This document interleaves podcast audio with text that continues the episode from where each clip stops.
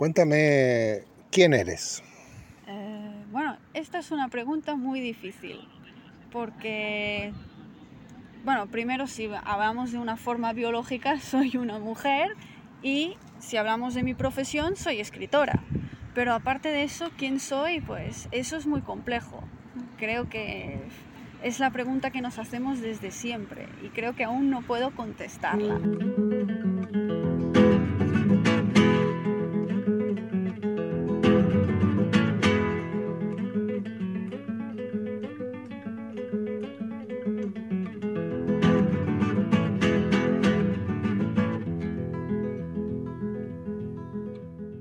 Tomada. Nos gustaba la casa porque, aparte de espaciosa y antigua, hoy que las casas antiguas sucumben a la más ventajosa liquidación de sus materiales, guardaba los recuerdos de nuestros bisabuelos, el abuelo paterno, nuestros padres. ¿Por qué escribes? Eh, ya se me hizo antes esta pregunta y para mí escribir es casi como respirar es como, creo que nunca, incluso ya antes de que me enseñaran a escribir, nunca dejé de escribir.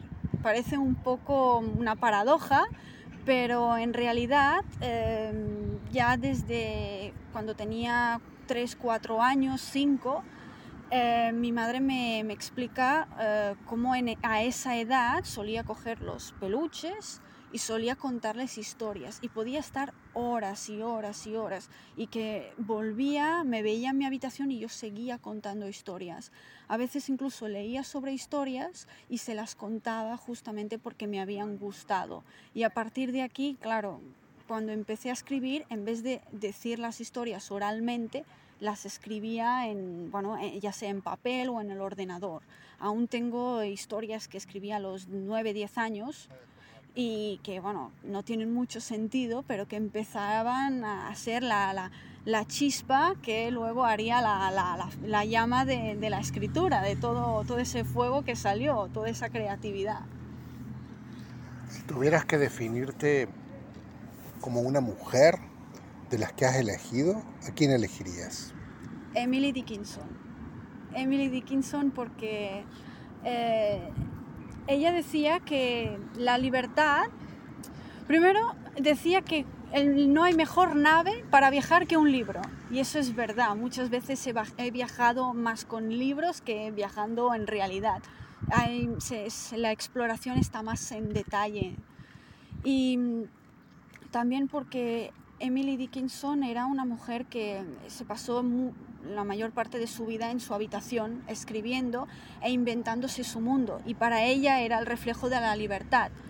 Porque claro, en la época en la que vivía, con tanta opresión social, sobre todo en las mujeres, en la imagen, en cómo tenían que comportarse, su habitación representaba para ella el mundo donde nadie la oprimía verdaderamente, donde podía vivir su mundo tranquilamente sin, sin que nadie le tuviera que decir cómo tenía que hacer las cosas o interferir directamente podía dedicarse a lo que más le gustaba y sin molestar y sin ser molestada. Y en realidad comparto con ella esto, que la libertad es en realidad tener el propio espacio para hacer lo que uno más quiera. Y yo misma siempre estoy muchas veces, la mayor parte de mi día, en, una, en mi habitación. Hacia la estrella de aquella otra madre mayor y como los recogía del polvo teñido para enterrarlos debajo de su corazón. Me estremeció la mujer del poeta, el caudillo, siempre a la sombra y llenando un espacio vital. ¿Te sientes a la sombra de del género masculino o sientes que las chicas de tu edad lo están o piensas que eso ha cambiado respecto de los personajes que has descrito en tus historias? Eh, cuando era pequeña pensaba que mm, en realidad no tenía que luchar por mis derechos como mujer porque era algo que ya era innato, que todo el mundo era igual, que ya lo teníamos. ¿Por qué luchar por algo que ya tenemos? Eso yo creía que era igual. Pero es verdad que hay comportamientos aún hoy en día que te hacen sentir inferior. Pero comparada con esas mujeres, es verdad que mm, es, hay más libertad, sí, pero creo que también hay una especie de ilusión, como, como lo que se dice del el, tejado de vidrio en las empresas que no dejan subir más a las mujeres, pues parece que haya esto hoy en día. es como una falsa ilusión. En las mujeres aún hay cierta desigualdad, pero creo que hay mucho, mucho rencor entre unos y otros. Lo que hay que hacer es siempre eh, tratar primero de ser uno mismo. Y eso ya es difícil porque ya en sí la sociedad no, no, le gusta que uno sea demasiado, que vaya mucho a la suya o que sea único. Pero es lo primero que tendríamos que tratar, porque así se va a conseguir primero la, el respeto al individuo tal y como es y luego al género. Me estremeció la mujer que incendiaba los trillos de la melena invencible de aquel alemán.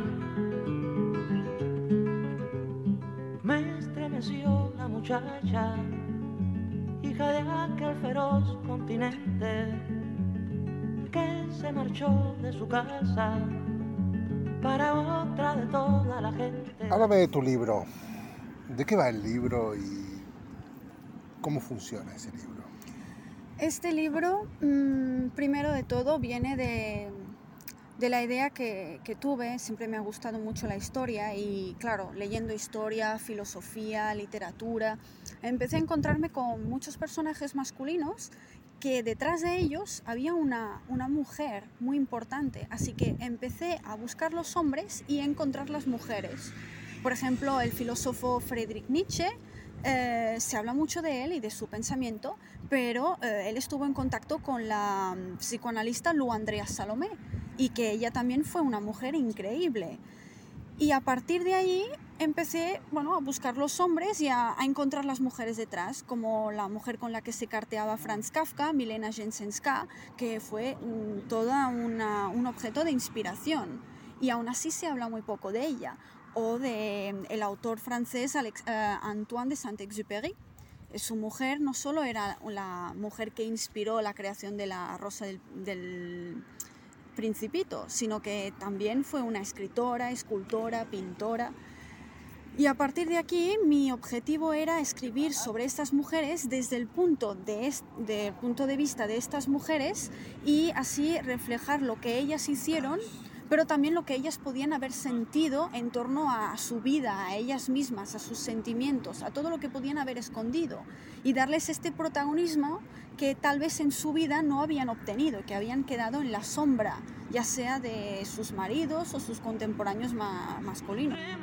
un montón de mujeres, mujeres de fuego, mujeres de nieve y me han estremecido un montón de mujeres, mujeres fuego, mujeres de nieve. Pero lo que me ha estremecido, hasta perder casi el sentido. Lo que a mí más me ha estremecido son tus ojitos, mi hija, son tus ojitos divinos.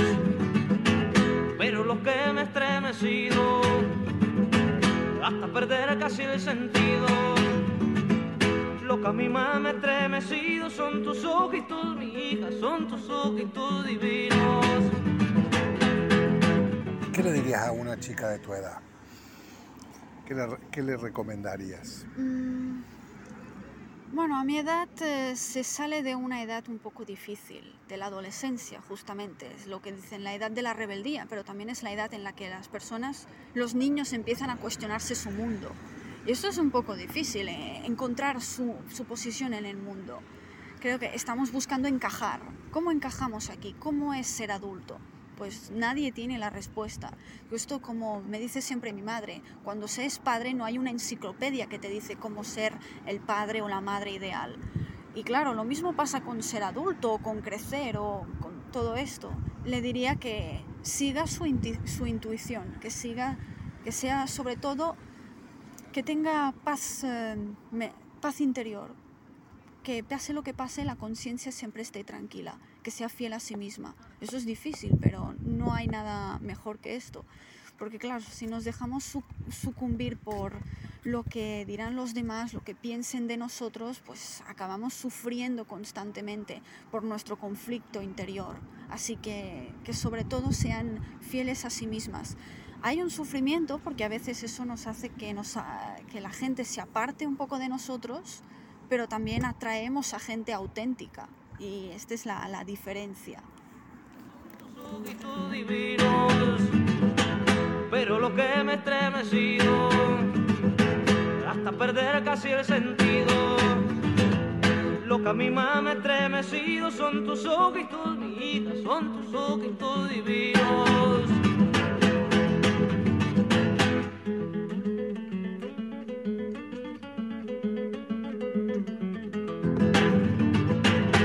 Irene era una chica nacida para no molestar a nadie. Aparte de su actividad matinal, se pasaba el resto del día tejiendo en el sofá de su dormitorio. No sé por qué tejía tanto. Yo creo que las mujeres tejen cuando han encontrado en esa labor gran pretexto para no hacer nada. tomada. Gracias. Amor Pomareda. Gracias. Julio Cortázar. Silvio Rodríguez. Gracias.